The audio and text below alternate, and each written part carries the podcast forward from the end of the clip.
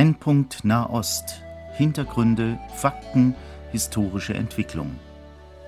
Horst Marquardt im Gespräch mit Johannes Gerloff, Korrespondent des christlichen Medienverbundes KEP, Jerusalem.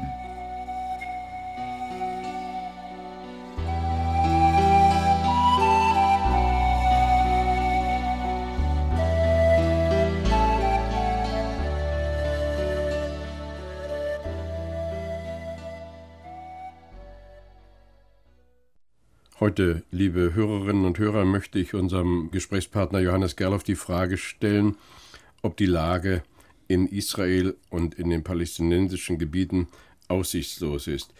Bevor er darauf antworten wird, will ich doch noch ihn bitten, auf ein paar Dinge einzugehen.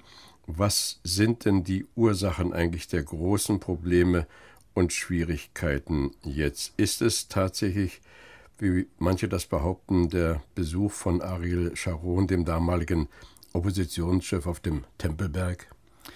Also ich denke, im Rückblick können wir ganz klar sagen, dass der Auslöser der Al-Aqsa-Intifada, wie diese zweite palästinensische Aufstand auch genannt wird, nicht der ähm, Besuch Ariel Sharons auf dem Tempelberg war.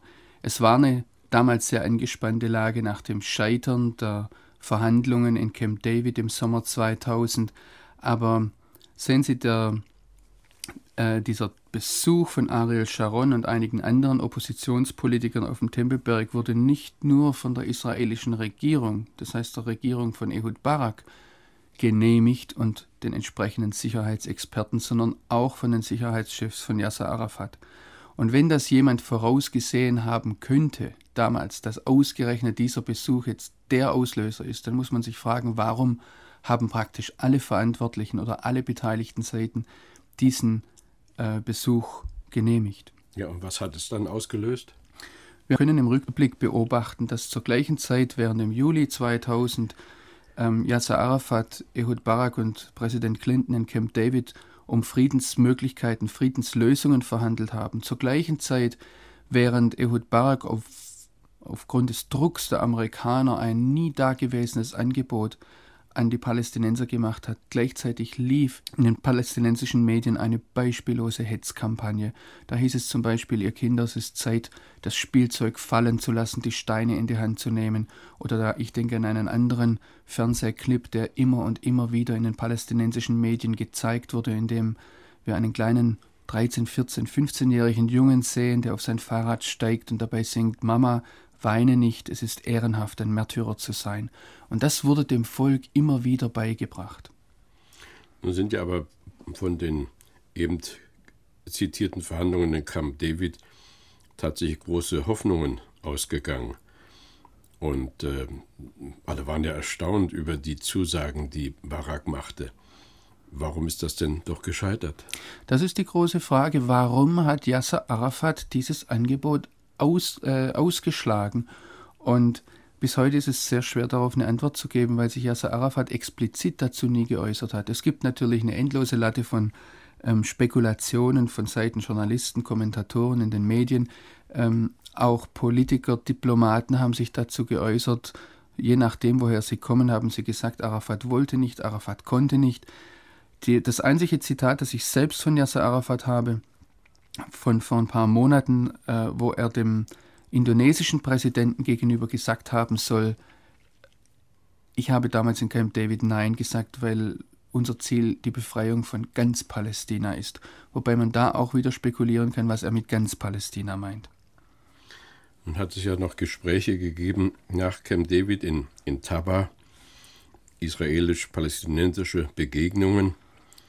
Und man hatte immer Hoffnungen, dass es klappen würde. Und diese Gespräche zogen sich sogar hin bis zur Abwahl der Regierung Barak, also am, im Februar 2001. Wozu verhandeln die eigentlich, wenn doch nichts rauskommt? Ich denke, dass es aus israelischer Sicht so aussieht, dass man ähm, versucht oder dass man suchte, soweit es irgend möglich war, eine friedliche Lösung zu finden. Aber ich denke, einer der Hauptgründe, warum die, der, der ganze Verhandlungsprozess, der in Madrid oder in Oslo begonnen hat, also 1991 oder 1993 dann, dass der vor allem auch daran gescheitert ist, dass ähm, auf Seiten, vor allem auf Seiten der Palästinenser, restlos überhöhte Erwartungen ähm, geschürt wurden oder äh, genährt wurden. Ich frage mich manchmal, warum weder Journalisten noch diplomatische Berater vor Ort noch zum Beispiel ausländische Politiker, die dort unterwegs waren, den Palästinensern jemals klargemacht haben, dass es ein unabhängiges Palästina, so wie Syrien oder Jordanien oder der Irak unabhängig sind, dass es so etwas nie geben kann. Das sind also die Erwartungen. Palästinenser erwarten eigentlich, dass es tatsächlich ein völlig selbstständiger Staat ist. Richtig, und wenn man nur die, die, den, den Raum bedenkt, die Palästinenser werden sich immer im Luftraum mit den Israelis absprechen müssen. In Wasserfragen werden sie sich immer absprechen müssen. In Wirtschaftsfragen, in Sicherheitsfragen. Israel kann es sich nie erlauben, ein Palästina an seiner Seite zu haben, das zum Beispiel einen Pakt mit Irak schließen kann, der Israel vernichten möchte und plötzlich irakische Soldaten in Ramallah stehen. Das geht nicht. Und das hätte man, denke ich, bei Zeiten den Palästinensern klar machen müssen. Überhöhte Erwartungen auch auf Seiten der Israelis.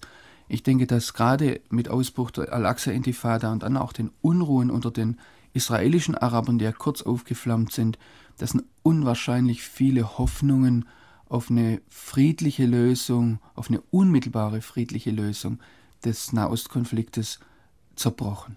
Ja, und daran mag es vielleicht liegen, dass man doch zumindest hier den Eindruck hat, dass die palästinensische Führung in dem Glauben lebt, dass sie durch Gewalt mehr erreicht als durch Verhandlungen. Die palästinensische Führung hat das natürlich nie so gesagt. Also das möchte ich festhalten und zwar deshalb, weil ich mich bemühe als Journalist, wenn ich über Absichten und was jemand denkt rede, dass ich dann möglichst versuche, denjenigen zu zitieren. Ähm, und natürlich wurde das nie so gesagt, aber wenn wir im Rückblick ähm, die Indizien sehen, wenn wir die Verfahrensweise der letzten zwei Jahre sehen auf Seiten der palästinensischen Führung und auch übrigens darüber hinaus, dann denke ich, ist dieser Schluss zwingend. Ich möchte nur ein paar Beispiele bringen. Das eine ist, als die Israelis einmarschiert sind in den Palästinensergebieten und das Hauptquartier oder die Büros von, Büroräume von Yasser Arafat oder schon vorher das Orient House ähm, erobert haben und dann die ähm, durchsucht haben, haben sie dort Dokumente gefunden, de, aus denen klar hervorgeht, dass Yasser Arafat nicht nur Terroranschläge geduldet hat, sondern sogar selbst finanziert hat. Und, und also da gibt es Dokumente mit Anweisungen, handschriftlichen Anweisungen. Und ich denke auch eine ganze Reihe andere äh, Indizien zeigen darauf, dass, dass Yasser Arafat ein Interesse an der Gewalt hatte. Die andere Möglichkeit wäre, wie kürzlich mal ein hoher Fatah-Funktionär gesagt hat, ähm, der Yasser Arafat kritisiert hat, hat gesagt, Abu Ammar, Yasser Arafat, wie er im Arabischen genannt wird, Abu Ammar hat überhaupt kein Konzept. Und das wäre die andere Möglichkeit, dass Yasser Arafat hier nach irgendwelchen Gefühlen, Emotionen handelt und irgendwo den Anschluss an die Realität verloren hat. Ja, weil kein Konzept ist, wenn das stimmt, was Sie eben sagen. Darum vermutlich auch viele Einschätzungsfehler. Äh, es hat sicher herausgestellt, dass zum Beispiel der Rückzug der Israelis aus dem Südlibanon von den Palästinensern und auch von den Syrern als ein Sieg gefeiert wurde. Aber so war doch das wohl gar nicht zu deuten. So war das sicher nicht zu deuten aus unserer Sicht, mit unserer Mentalität, mit unserer Denkweise, aber aus Sicht der, des Nahen Ostens ist es durchaus so, dass ein Rückzug, der nicht erzwungen war, eine, ein Schwächezeichen ist. Oder aber, wie die Hisbollah, die diesen Rückzug ja als Sieg gefeiert hat, ähm, ganz klar sagt, er war eben doch erzwungen.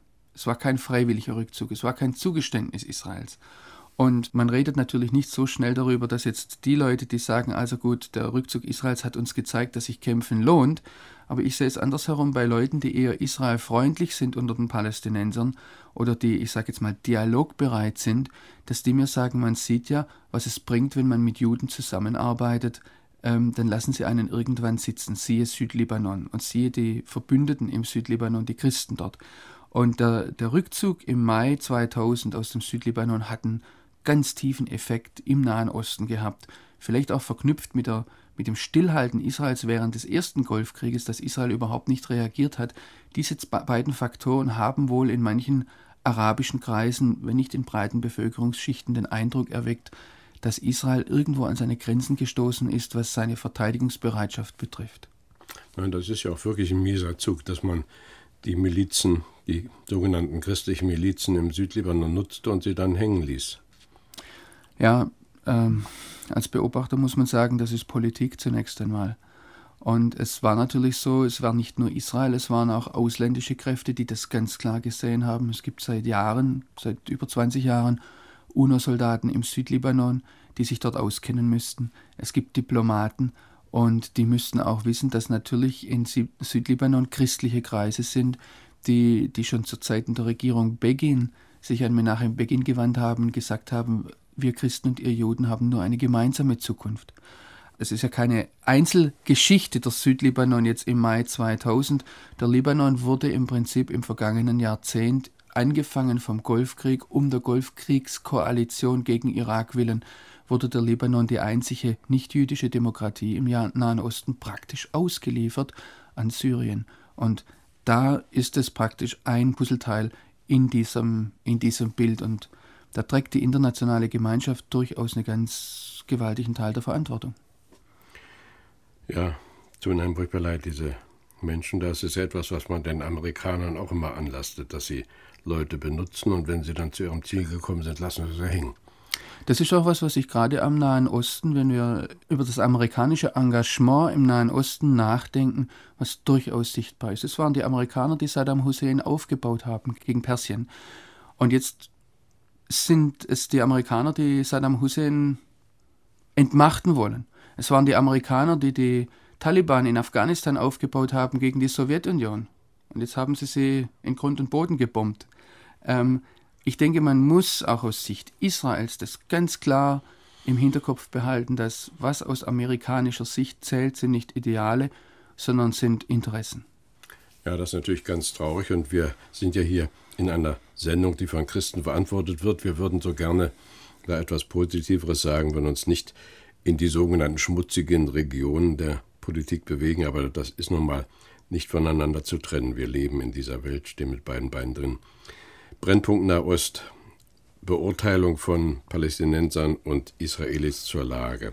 Könnte es sein, dass die Palästinenser auch gehofft haben, durch, eine, durch ein Anheizen vielleicht solche Zustände wie auf dem Balkan zu schaffen, dass dann möglichst eine internationale Eingreiftruppe gekommen wäre oder so? Haben Sie davon was gehört? Also natürlich hört man so etwas, aber man hört es auf israelischer Seite, wo man sich Gedanken darüber macht, was machen die Palästinenser, warum machen sie es. Und Israel macht sich darüber sehr viel Gedanken, weil man natürlich, wenn man die Gegenseite versteht, darauf reagieren kann. Wenn man weiß, wie die Gegenseite denkt, wie das Denken der Gegenseite funktioniert, dann kann man besser darauf reagieren, kann sich darauf einstellen. Ich weiß, dass diese Spekulationen ähm, herumgereicht wurden. Ich weiß auch, dass der Balkankonflikt aus muslimischer Sicht ganz konkret als ein Teil des Dschihad gesehen wird, als praktisch ein Teil dieses Krieges, der nicht nur in, wie Sie sagen, Palästina ausgetragen wird gegen Israel, sondern eben auf dem Balkan, in Tschetschenien ist dasselbe im Sudan. Das ist aus muslimischer Sicht ein Krieg, der unterschiedliche ähm, Schlachtfelder hat. Von daher kann ich mir gut vorstellen, dass das eine Rolle spielt, aber ich könnte das jetzt nicht nachweisen. Mir hat kürzlich ein Sicherheitsoffizier in der israelischen Armee gesagt, wenn wir Yasser Arafat verstünden, wäre es uns um vieles leichter darauf zu reagieren. Ja, weil wir also nicht verstehen, wie sie reagieren, deshalb meinen wir eigentlich auch keinerlei Reaktion auf der palästinensischen Seite entdeckt zu haben nach dem sagenhaften 11. September 2001 scheint so, dass äh, seither eher noch die Kampfbereitschaft gestiegen ist. Äh, ein Bedauern jedenfalls über die schrecklichen Katastrophen in New York hat man nie festgestellt. Ähm, doch natürlich. Es gab Kreise, vor allem die dialogbereiten Kreise, vor allem intellektuelle Kreise, vor allem die Kreise, die enge Verbindungen zum westlichen Ausland haben, denen natürlich die Folgen, die der 11. September im Bewusstsein der westlichen Welt hinterlassen hat, durchaus ähm, bewusst sind und die natürlich gleich versucht haben abzuwiegeln.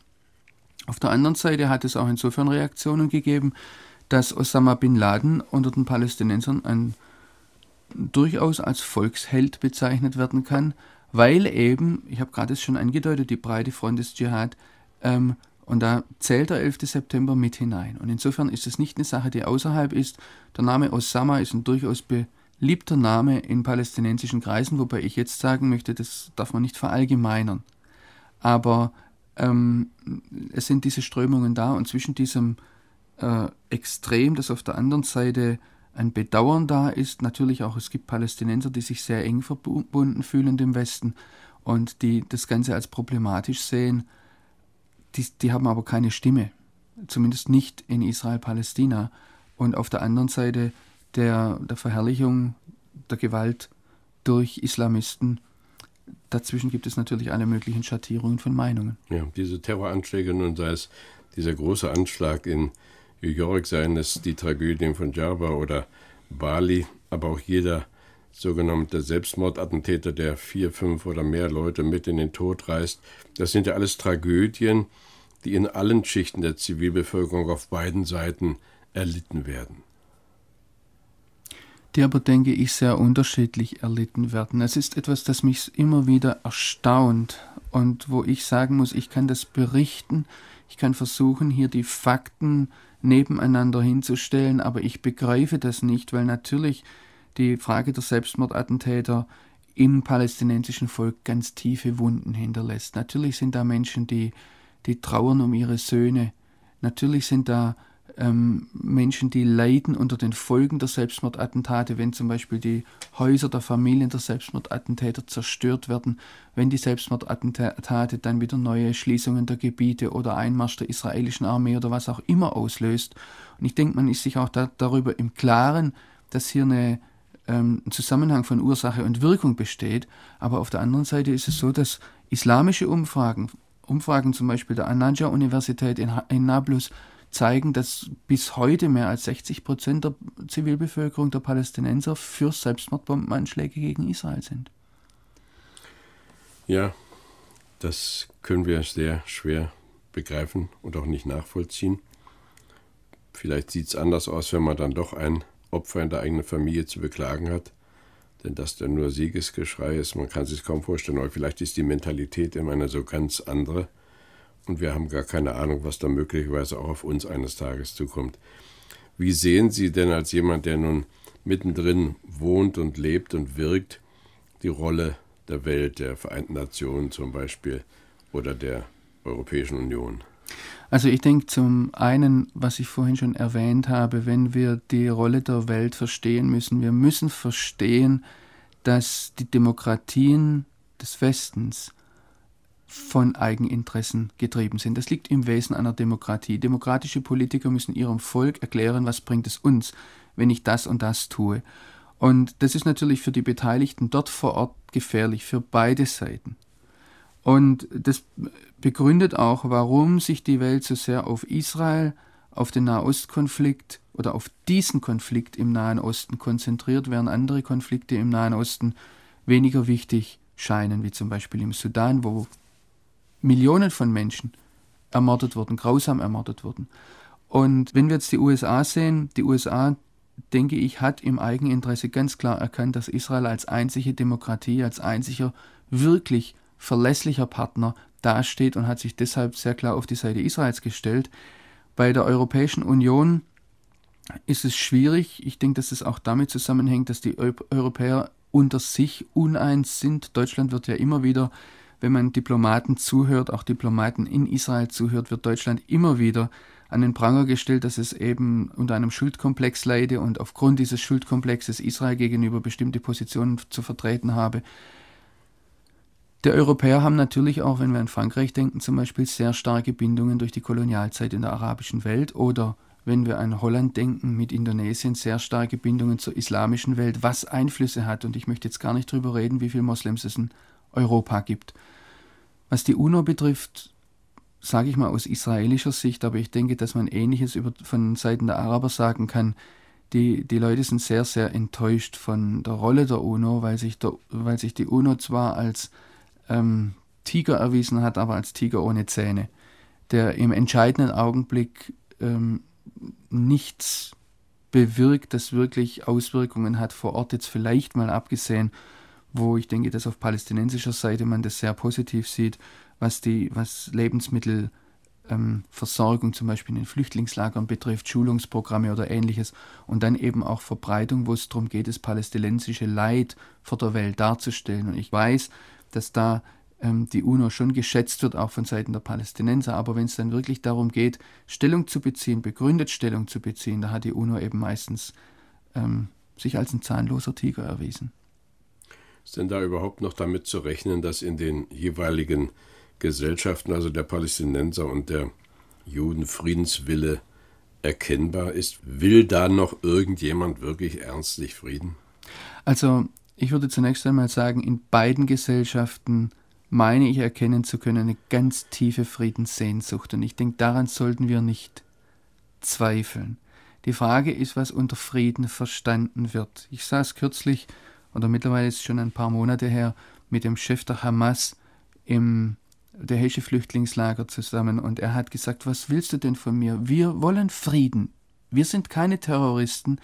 Wir sind, wir wollen Frieden. Ihr wollt keinen Frieden, indem ihr uns dauernd sagt, dass ihr euch nicht zum Islam bekehren wollt.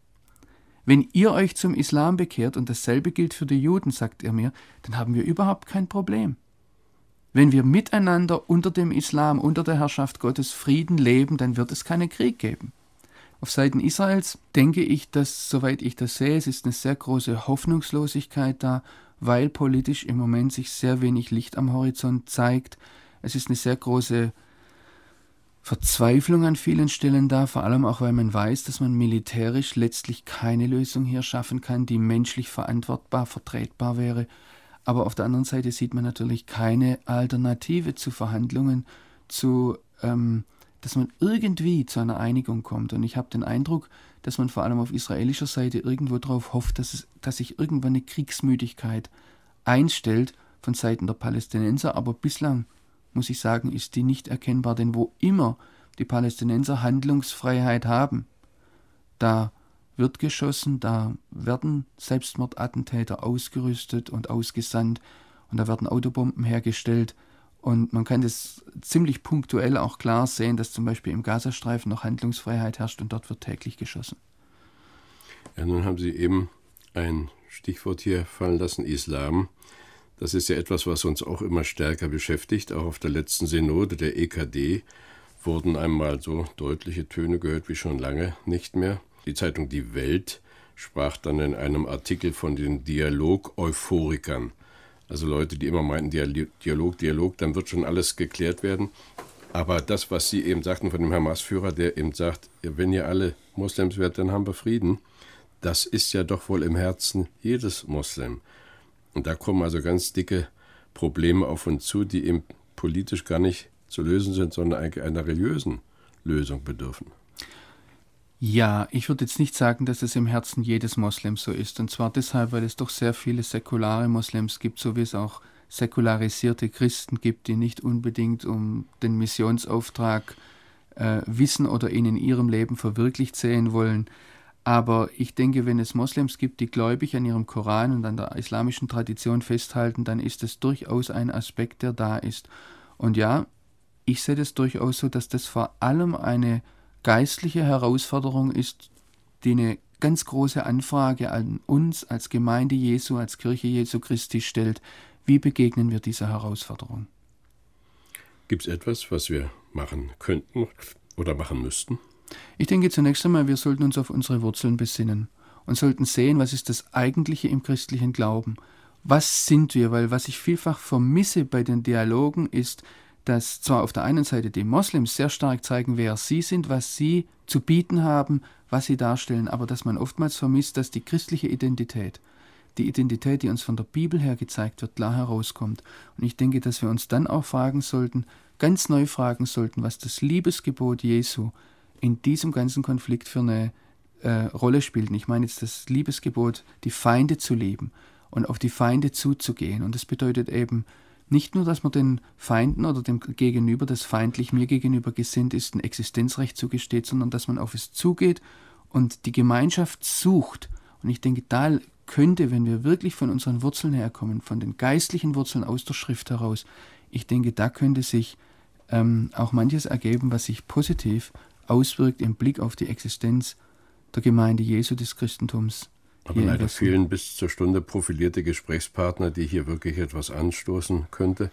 Und deshalb entsteht dem der Eindruck der Aussichtslosigkeit. Man hat ihm doch den Eindruck, dass sowohl Arafat als Sharon wohl davon ausgehen, dass es keine Alternative zum Krieg gibt. Und solange ihm keine Besinnung ist, etwa auch auf das, was das Christentum anzubieten hat mit seiner Friedensbotschaft, haben wir doch vermutlich also noch weitere Auseinandersetzungen vor uns. Also ich möchte hier eines korrigieren. Ähm, ich kann über Arafat nicht sehr viel sagen, weil er sich dazu nicht äußert, welche Alternativen er sieht. Aber von Seiten Sharons denke ich schon, dass man sagen kann, er ist ein demokratisch gewähltes Staatsoberhaupt. Und wenn sich für die israelische Gesellschaft eine Perspektive zeigen würde, durch Verhandlungen zum Ziel zu kommen und zu einer friedlichen ähm, Lösung zu kommen, dann denke ich, dass auch ein Ariel Sharon dazu bereit wäre. Die Frage ist, dass zurzeit nicht nur Ariel Sharon, sondern eben das israelische Volk an sich sehr wenig Aussicht hat. Und deshalb wird eben auch sehr stark darum gebetet, um die Erlösung Israels und sogar um das Kommen des Messias. Ich denke, das ist eine ganz breite Strömung, die im jüdischen Volk heute mehr und mehr da ist. Und das hört man auch in täglichen Gesprächen. Ja, das erinnert mich jetzt ein bisschen an die evangelikale Orientierungshilfe, die vom Theologischen Konvent der Konferenz bekennender Gemeinschaften herausgegeben worden ist. Vielleicht lese ich zum Abschluss unseres Gespräches und der Sendung, was dort in dieser Erklärung steht. Die biblische Prophetie lehrt, dass Gott zur möglichen Überraschung vieler einer das ganze Volk Israel erfassende Erweckung schenken wird. Nach Sacharja 12 soll das geschehen, wenn am Ende der Geschichte sich die Völker zu einem letzten Sturm auf Jerusalem verbünden werden in der Erfahrung seiner Ohnmacht und Preisgabe seitens aller politischer Verbündete wird Israel seine Erlösung aus allen seinen Nöten, den geistlichen und den politischen, allein von seinem schließlich sichtbar erscheinenden Messias erfahren. Dann endlich wird das ganze erlöste Israel seinen einst Abraham gegebenen universalen Segensauftrag, den Jesus als Sohn Israels und sein Repräsentant grundlegend erfüllt hat, in vollem Umfang wahrnehmen können. Gemäß biblischer Prophetie und bereits heutiger ermutigender Erfahrungen in manchen Ländern dürfen wir überdies hoffen, dass weitere Völker im Nahen Osten, die jetzt unter den muslimischen Bereich fallen, von Gottes Heil erfasst werden. Soweit einige Gedanken aus der Erklärung des Theologischen Konvents der Konferenz bekennender Gemeinschaften. Und damit, liebe Hörerinnen und Hörer, lassen wir unser heutiges Gespräch mit Johannes Gerloff ausklingen.